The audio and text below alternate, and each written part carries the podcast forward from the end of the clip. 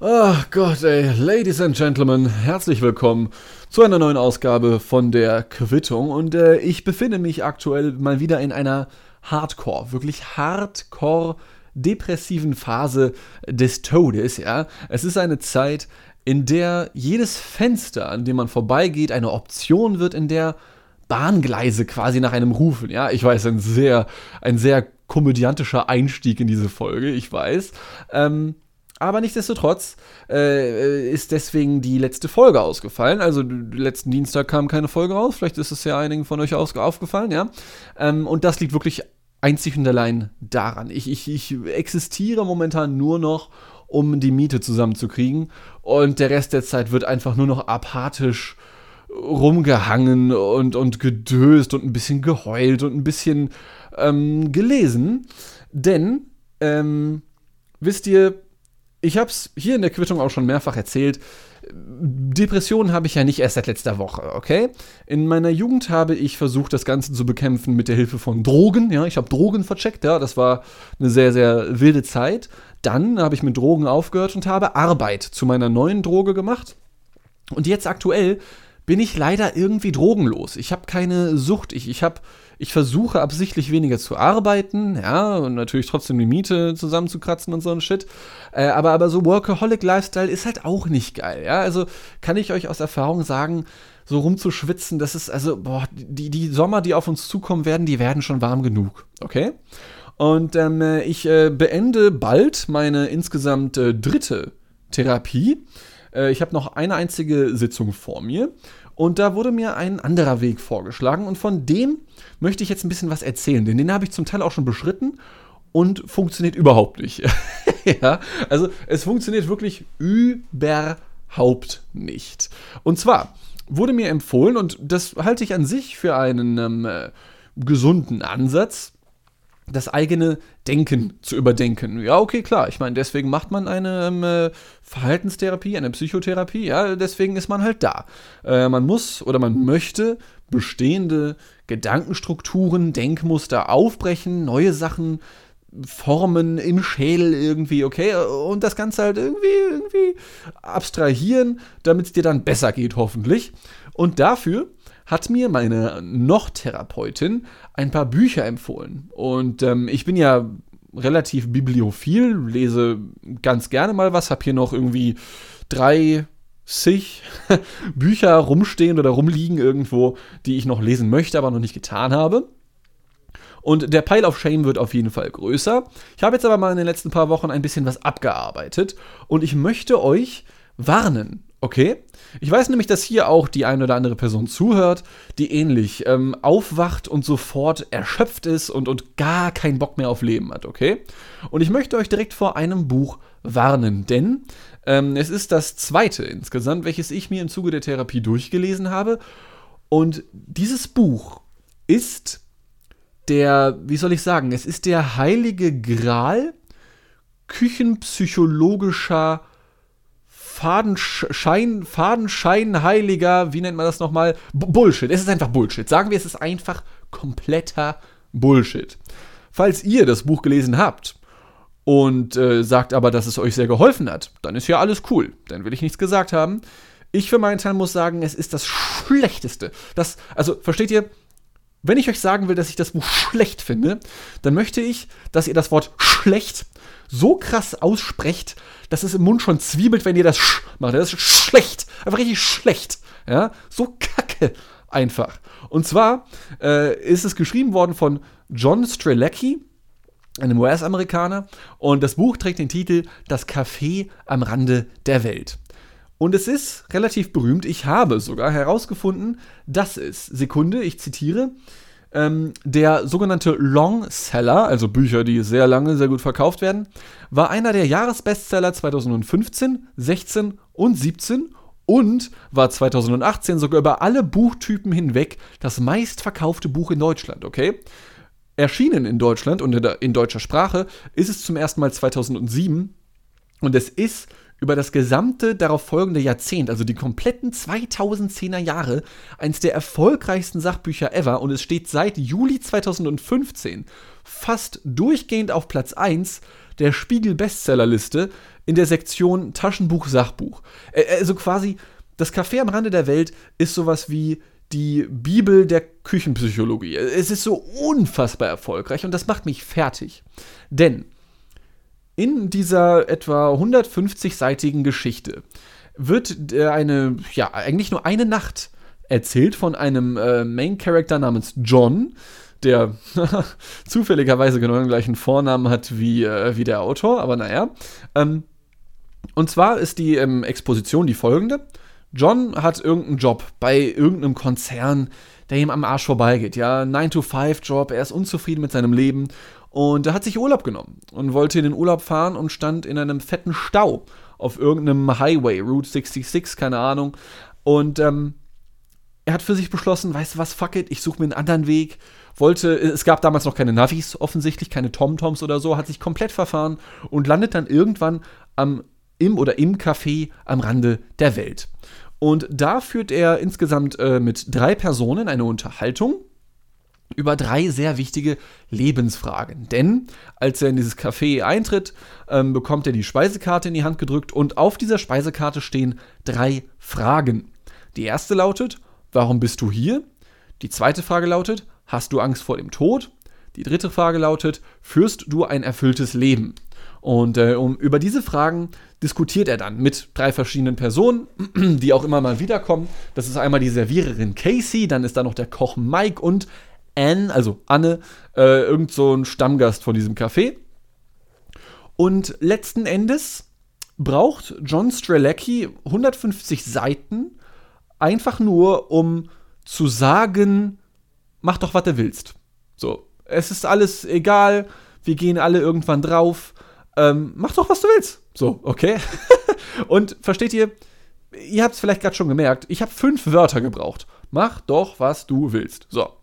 Braucht man dafür 150 Seiten? Gut, klar, könnt ihr jetzt sagen. Äh, vielleicht äh, will er das ja noch ein bisschen argumentativ schildern, warum er so denkt, was, was ist der Hintergrund dafür, okay? Und das, das macht er auch in dem Buch, ja? Aber versteht ihr, dieses Buch, das Café am Rande der Welt, ist so unfassbar simpel geschrieben, dass es eine Beleidigung ist für jeden modernen Menschen, der schon mal was von Selbstfindung, Selbstreflexion, der, der schon mal was von, jeder Mensch, der schon mal was von dem Wort Denken, Selbstdenken gehört hat, der wird sich davon unterwürdigt fühlen, unterfordert. Ja? Es ist, es ist, versteht ihr? Folgendes Beispiel, ja, hier im Buch, ähm, wenn John äh, eine dieser drei Fragen der Speisekarte nachgeht, diskutiert mit der Serviererin Casey beispielsweise, ja, und er dann beispielsweise einen neuen Gedanken in sich entdeckt dann folgt dieser Protagonist John nicht einfach nur diesem Gedanken, sondern muss das Ganze natürlich auch noch verbalisieren. Oh, diesen Gedanken hatte ich aber noch nie. Oh, was ist das? Ein Baum. Bäume sind braun und haben Blätter. Oh, ich habe Erkenntnisse. Also es muss alles, oder bestes Beispiel, hier, ich zitiere. Ähm, John, John fasst einen neuen Gedanken und fragt sich, bitte was? Fragezeichen, Ausrufezeichen. Ich war verwundert. Ach wo? Bitte was? Als Ausruf der Verwunderung muss nochmal absichtlich, ja, absichtlich beschrieben werden mit ich war verwundert. Bitte was? Ich war verwundert. Ach so, du bist verwundert, wenn du bitte was fragst? Das hätte ich ja gar nicht gedacht. John Strelecki, ich bin der absolute Oberficker, was Küchenpsychologie angeht und verkauft dir die Scheiße auch noch. Also ich muss wirklich aufpassen, dass ich mich nicht aufrege hier. Ich muss, ich muss mich wirklich zurückhalten teilweise. Ähm, kommen wir zurück zum eigentlichen Inhalt. Dreh- und Angelpunkt des Buches ist nicht nur das Café am Rande der Welt selbst, sondern auch die, der sogenannte ZDE, der Zweck der Existenz. Und ähm, dieser Zweck der Existenz, der wird aus den drei Fragen der Speisekarte, warum bist du hier, hast du Angst vor dem Tod, führst du ein erfülltes Leben, abgeleitet. Ähm, Sinn und Zweck des Buches soll es halt sein, seinen eigenen Zweck der Existenz zu finden, ja, und halt eben zu tun, was dafür nötig ist, um das zu finden. Ähm, es wird im Buch natürlich nichts erwähnt, keiner der dortigen Charaktere wird auch nur ansatzweise spannend beschrieben oder es wird auch kein einziger Zweck der Existenz verraten, jeder soll seinen eigenen finden auf, auf welche Art und Weise auch immer. Ja, dann wird dann in einem Nebensatz mal gesagt, ja, manche machen es mit Meditation, andere gehen auf Reise. Und dieses Buch ist so unfassbar kurz gedacht und naiv geschrieben, denn ähm, natürlich kann sich das nicht jeder leisten. Um Gottes Willen. Also, es ist so fernab von jedweder Realität. Das ist der Hammer. Das ist wirklich der Hammer. Am besten wird es dann noch, wenn du dann, pass auf, ich, also es tut mir leid, aber dieser Hauptcharakter John, ja, ich, ich hasse ihn einfach, ich hasse ihn. Ähm, er setzt sich zusammen in diesem Café unter anderem mit dieser Stammgästin namens Anne und Anne arbeitet in der Werbebranche. Und ähm, die, die Gedanken, die dort ausgetauscht werden, sind so unfassbar simpel, dass die liebe Anne dann halt so fragt, ja, und äh, lieber John, was tust du denn so, um selber glücklich zu sein? Und dann sagt er, ja, ich, ich mag es, mir Dinge zu kaufen. Ich habe mir ein neues Auto gekauft zum Beispiel. Ja, okay, und das hat dich glücklich gemacht. Ja, natürlich habe ich das glücklich gemacht. Ich bin John, ich bin ein bisschen dumm. Ja, okay, John. Und ähm, wenn, würden Sie sich jetzt noch ein Auto kaufen, noch ein zweites? Ja, natürlich, es macht mich ja immer noch glücklich. Ja, aber Sie haben doch schon eins. Ja, aber Sachen kaufen macht mich ja glücklich. Hm, aber macht es Sie wirklich glücklich, wenn Sie immer wieder Sachen kaufen? Oh mein Gott, Anne, Sie haben ja so recht. Überkonsum macht ja überhaupt keinen Spaß. Was für, also, also, das ist ein Kinderbuch. Es ist eigentlich wirklich ein Kinderbuch. Vielleicht sollte ich es aus dieser Perspektive betrachten. Es ist so simple Konsumkritik. Äh, simpler geht es überhaupt nicht, okay? Es ist der Shit, wirklich. Und wisst ihr, ohne jetzt das Zielpublikum dafür zu sehr beleidigen zu wollen, okay? Aber es ist so simpel geschrieben, es ist so kurz gedacht. Ähm, ich glaube, es kann dir nur gefallen, wenn dir fünf Chromosomen fehlen, dein Stammbaum ein Kreis ist und ähm, keine Ahnung, deine nächsten Verwandten Schimpansen sind. Also, oder Bananen oder so, ich weiß nicht, ja. Also, anders kann es dir nicht gefallen, wenn du ein moderner Mensch, ein Homo sapiens bist, der einen IQ von, äh, ich sag mal, vielleicht wenigstens zwölf hat, ich sage, ich gebe euch zwölf IQ-Punkte, dann, dann hast du das Buch schon in dir drin. Du, du musst es nicht kaufen. Also wirklich, eine absolute Anti-Kaufempfehlung meinerseits. Es, es, es, es macht keinen Spaß, du, du, du ziehst nichts draus, ja. Und wisst ihr, das Schlimmste für mich an der ganzen Sache ist, dass mir meine eigene Therapeutin das empfohlen hat.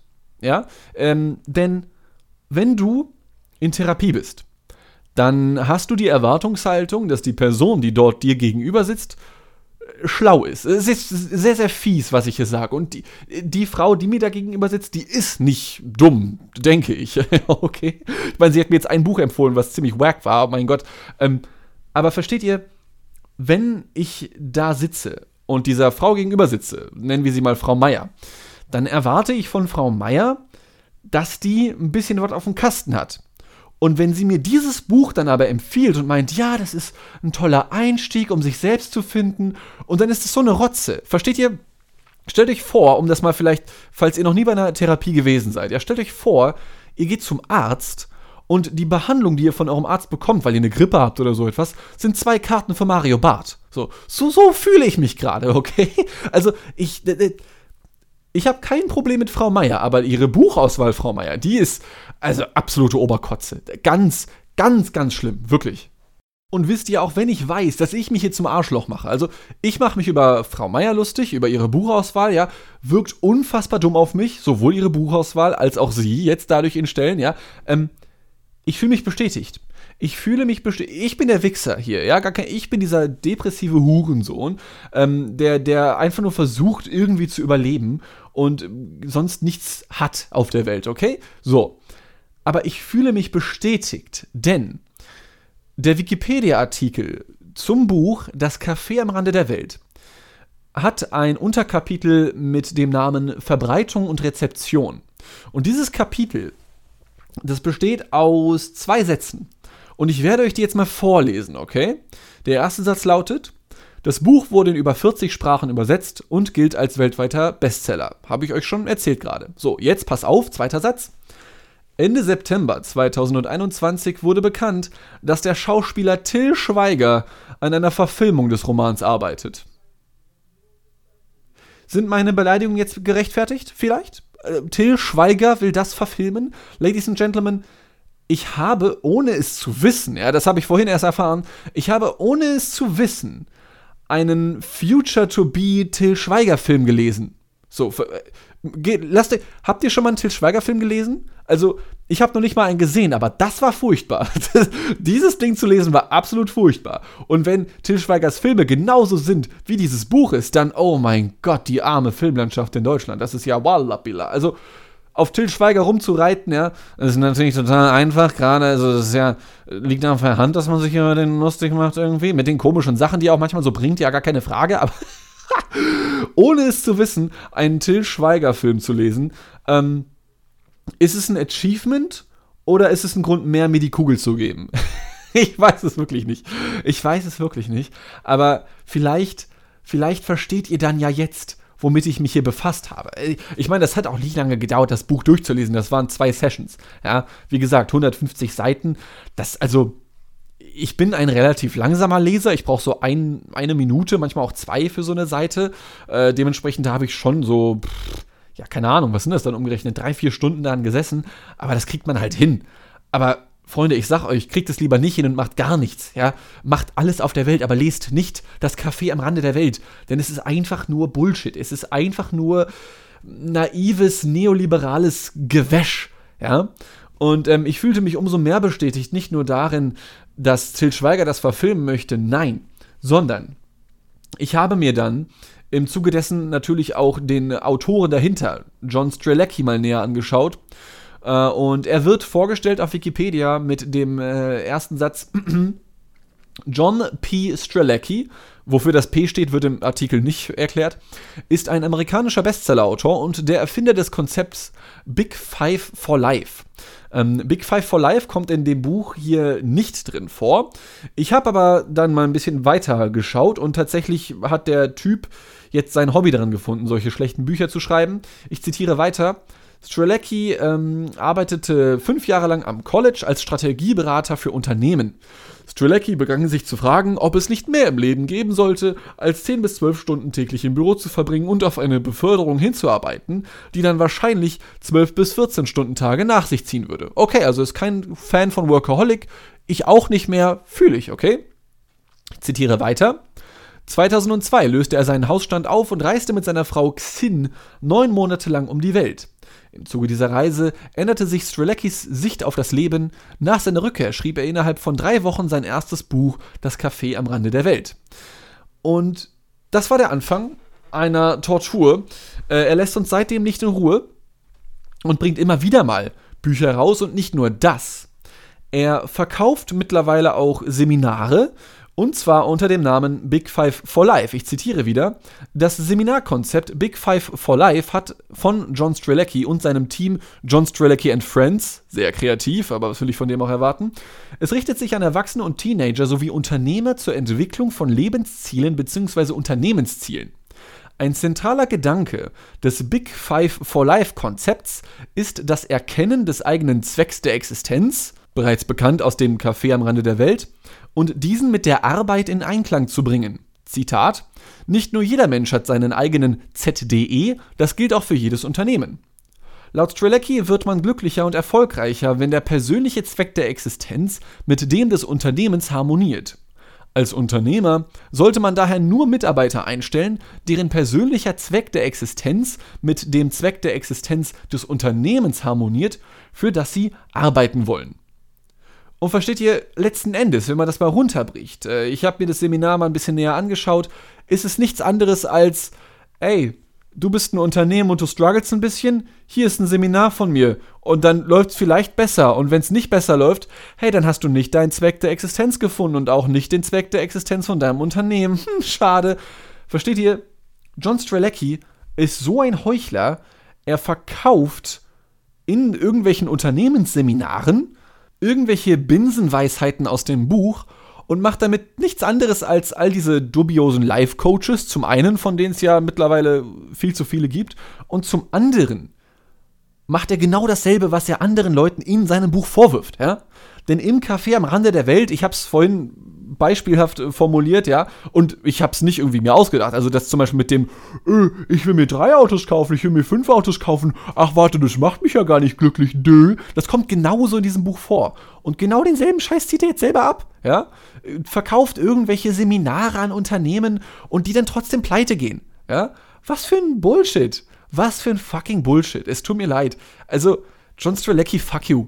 Fuck you einfach richtig hart. Aber versteht ihr, in seiner Welt funktioniert das natürlich trotzdem, denn er will natürlich nur seine tolle, harmonische Philosophie auf den Weg bringen, damit andere Leute auch glücklich werden können und er dann auch weiterhin Bücher verkaufen kann, wie zum Beispiel, ich zitiere, Reich und Glücklich, wie sie alles bekommen, was sie sich wünschen. 2012 erschienen, ja. Also, es ist einfach, es ist nichts anderes als küchenpsychologischer Neoliberalismus. Ja, verkauf deinen Scheiß und dann verpiss dich. John Strelecki, was soll denn das? Und wisst ihr, das Schlimmste an John Strelecki ist nicht mal das, sondern die Tatsache, dass er durchgängig einen unfassbar hässlichen Hut trägt. denn wenn ihr euch den Jungen mal reinzieht, ja, also googelt den gerne mal, John der Vorname und dann Vielleicht macht ihr am besten kurz Pause hier an der Stelle bei der Quittung. Nachname S-T-R-E L-E-C-K-Y, Strelecki. John Strelecki, sein Name. Googelt den Jungen einfach mal. Ihr werdet kein Bild finden, auf dem er nicht irgendeinen so Hut trägt, den er anscheinend von Indiana Jones geklaut hat. Und es passt ihm überhaupt nicht, weil an sich sieht er einfach nur aus wie ein Mark Zuckerberg ohne Haare, aber mit Hut dafür, ja.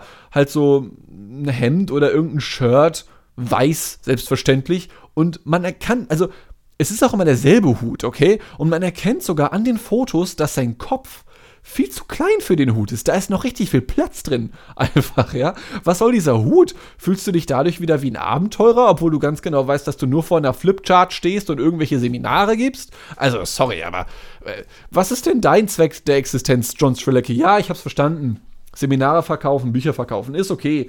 Du hast 10 Euro von mir bekommen, viel Spaß damit. Ähm, keine Ahnung, geh zu irgendeiner Teilnote und lass dir einen blasen und denk über deinen, denk über ihren Zweck der Existenz nach. Ja?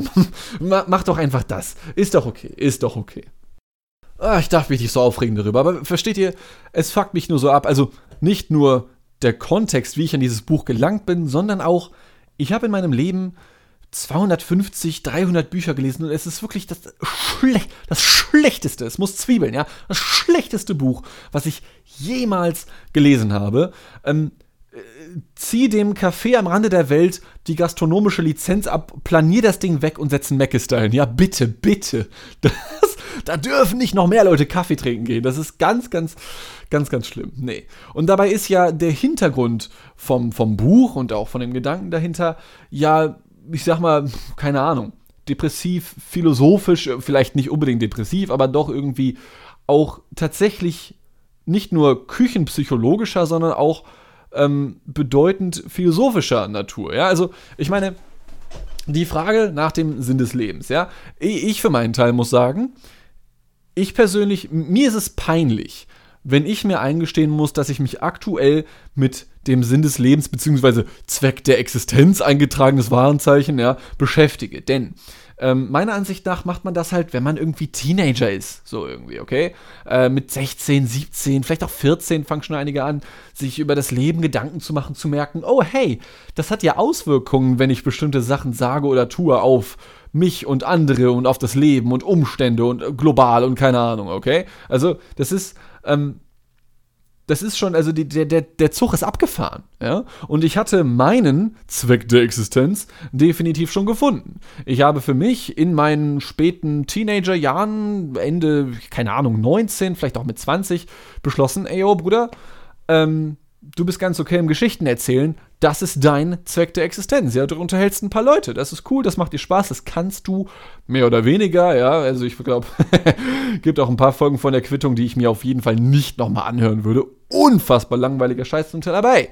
Uh, Life is a Journey, ne? Wie wahrscheinlich so Leute wie John Strelecki sagen würden. Ohne Scheiß, John Strelecki, der Typ hat auch so Live, Love, Love an seiner Wohnzimmerwand stehen oder so. Irgend so billig. Der Typ kauft nur bei Ikea ein. mein Gott, ich kann nicht aufhören, diesen Typen zu hassen, ja?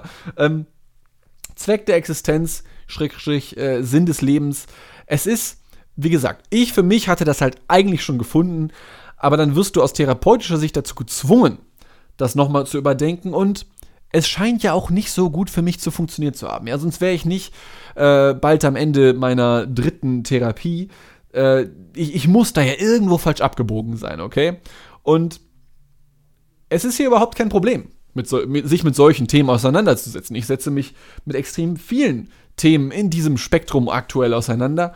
Aber versteht ihr, für mich, das ist jetzt für mich so, die, die Quintessenz dessen, was für mich Nihilismus ist, was mich in meine, meine nihilistische Depression führt, nämlich der Sinn des Lebens für mich bisher steht, besteht daraus, sich selbst irgendwelche Ziele zu setzen.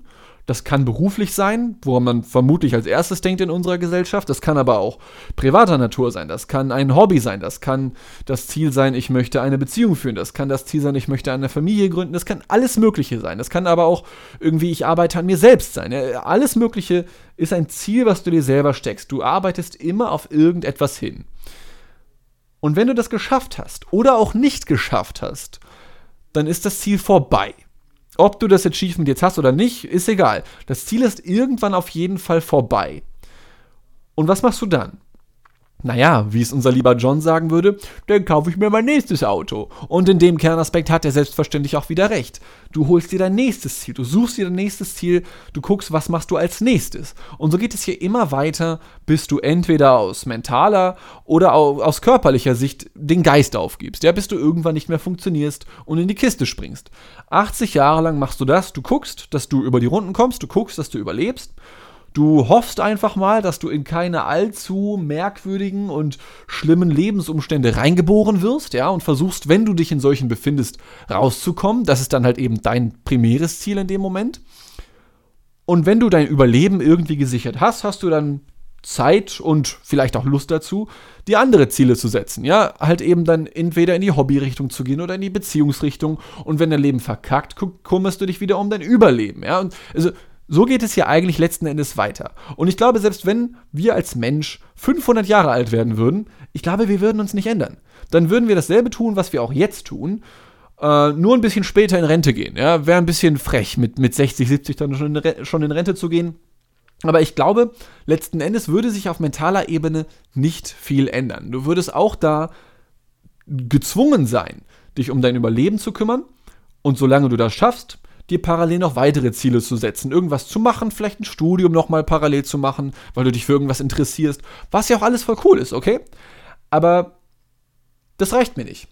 Ähm, es ist mir, es ist mir zuwider, äh, denn wenn du jeden Morgen aufstehst und du dir denkst, boah, Alter, und vom alleinigen Aufstehen schon durchatmen musst, weil du, weil du Brain Fog hast, weil du nicht richtig nachdenken kannst, weil du einfach ein klinisch depressiver Bastard bist, und das dann 80 Jahre lang durchziehen musst, weil du kannst ja Leuten in deinem Umfeld das nicht antun, ja, dir selbst etwas anzutun, dann macht das einfach überhaupt keine Laune. Das sage ich euch, ja. Ich habe es am Anfang der Folge erwähnt, ähm, Fenster sind Optionen. Fenster sind so hardcore Optionen, dass sie mich sogar dazu bringen, das Café am Rande der Welt zu lesen. Ja. sie bringen mich dazu, Till Schweiger Filme zu lesen. Oh mein Gott. Es ist, es ist ein Trauerspiel. Es ist ein absolutes Trauerspiel, von dem man seinem Umfeld in großen Teilen ja auch nicht mal was erzählen will. Weil ganz ehrlich, wenn man dann mal irgendwie mit wem quatscht, sich verabreden will oder so, und dann wirst du gefragt, hey, wie geht's dir so? Also, sofern das jetzt nicht deine Best Friends sind, ja, dann, dann haust du natürlich nichts raus im Sinne von, ja, ich denke äh, in letzter Zeit oft über die Bahngleise nach, die bei mir in der Nähe da lang verlaufen. Das ist, ähm, fühlt sich nach Erlösung an irgendwie so. Das haust du ja nicht einfach so raus, ja. Weil du willst ja auch deine Umgebung, dein soziales Umfeld nicht mit runterziehen. Denn wenn du das zu häufig machst, hast du natürlich auch gleich wieder die Angst, naja, vielleicht haben die Leute dann ja irgendwann gar keinen Bock mehr auf mich, wenn ich nur von meinen schlimmen Gedanken erzähle. Aber sie sind halt da. Sie sind halt da und sie müssen über, über irgendwo raus und ich für meinen Teil bin froh, dass ich sie hier rauslassen kann. Wirklich, das ist, ah, das ist immer wieder geil, muss ich, muss ich ganz ehrlich sagen. Ähm, ich hoffe, dass ich euch damit nicht vergraule. Ich weiß, äh, wie gesagt, von einigen, dass sie sogar deswegen hier zuhören, was für mich umso befreiender ist. Und ähm, letzten Endes kann ich einfach nur hoffen, euch da draußen mit so einem Bullshit nicht auch noch anzustecken, ja? ähm, sondern vielleicht einfach zu zeigen, ey yo, ähm, es gibt noch viel, viel mehr da draußen. Also ich will gar nicht wissen, wie viele Leute es gibt, denen es ähnlich geht. Aber auf der anderen Seite muss ich auch wieder sagen, bringt mir jetzt auch nichts. Ja? Also wer schon mal auf TikTok unterwegs war oder Instagram oder wo auch immer in Social Media, es gibt ja mittlerweile immer mehr Leute, die sich öffentlich zu solchen Themen äußern, die halt sagen, ey, wir müssen Awareness raisen für die Depression Boys und Girls, yo. Aber was bringt es mir, wenn wir 5 Millionen sind oder 10 Millionen oder noch mehr, wenn es einem trotzdem nicht besser geht? Ist jetzt sehr zynisch formuliert, ja. Ich will damit nicht andere Leute entwerten, aber ich meine, solange die Therapieplätze beispielsweise begrenzt sind, was Depressionen angeht, wird dir trotzdem nicht geholfen. Denn ich für meinen Teil habe es am Anfang der Folge erwähnt, ich habe noch eine Therapiesitzung vor mir und bin dann von meiner Krankenkasse aus für die nächsten zwei Jahre gesperrt. Äh, und werde dann jetzt nach meiner dritten Therapie, ja, zwei Jahre andere Sachen machen müssen. Vielleicht Vielleicht hole ich mir die Fortsetzung vom Café am Rande der Welt und lese mir das durch. Oder ich kaufe mir, wie hieß es nochmal, reich und glücklich, wie sie alles bekommen, was sie sich wünschen. Ja, wie wäre es mit einem fetten Mercedes-Benz, John Strelecki? Hä? Was fährst du eigentlich, du scheiß Opfer, Alter? ja, ähm, aber ich will mich dahingehend gar nicht beschweren, denn in dem Moment, wenn man dann erfährt, dass man zwei Jahre keine Therapie mehr machen darf, weil man gesetzlich dazu verpflichtet ist, andere Leute dran zu lassen, dann verstehe ich das natürlich. Denn das ist ja das Problem. Es gibt so viele Leute, denen es genauso geht, äh, die aber überhaupt nicht gehört werden, die auch im alltäglichen Leben nicht stattfinden. Weil ganz ehrlich, und da sind wir wieder bei dem Punkt, wer will denn auch als depressiver Bastard von sich selbst erzählen? So, man ist halt nur traurig, man fühlt sich halt einfach nur krank die ganze Zeit. Das ist ja nicht cool. Du willst ja nicht auf Instagram gehen und sagen, hey yo, übrigens, ähm, das ist meine neueste Narbe vom Ritzen. Machst du ja nicht. Machst du ja nicht. Du, du postest ja nur dann Sachen, wenn es dir gut geht. In den allermeisten Fällen. Weil du willst andere Leute ja nicht runterziehen. Ne? Ähm, aber das mache ich hier. Das machen wir hier sehr gerne in der Quittung, Ladies and Gentlemen. Ich hoffe, dass euch diese Folge auch mal wieder gefallen hat. Ich habe natürlich keine Lösung parat, ja, für all diese Probleme, die es da draußen so gibt. Aber wenn ihr nach Lösungen sucht, dann kann ich euch sagen, John Strelecki wird sie unter seinem komischen Indiana Jones Hut irgendwo hervorzaubern äh, und euch dabei helfen können. Ja. Alrighty, das soll's für heute gewesen sein. Ähm, fühlt sich immer komisch an, eine Abmoderation nach einer Quittung zu machen, die ein bisschen ernster gewesen ist, weil ich finde da irgendwie nie einen guten Abschluss. Äh, ist so mein Eindruck. Aber wie dem auch sei, ich hoffe, euch geht's gut. Seid lieb zueinander und ähm, ich kann nicht versprechen, dass wir uns direkt nächste Woche schon wieder hören, aber bald auf jeden Fall. Denn äh, die Quittung, die wird niemals sterben. Tschüss.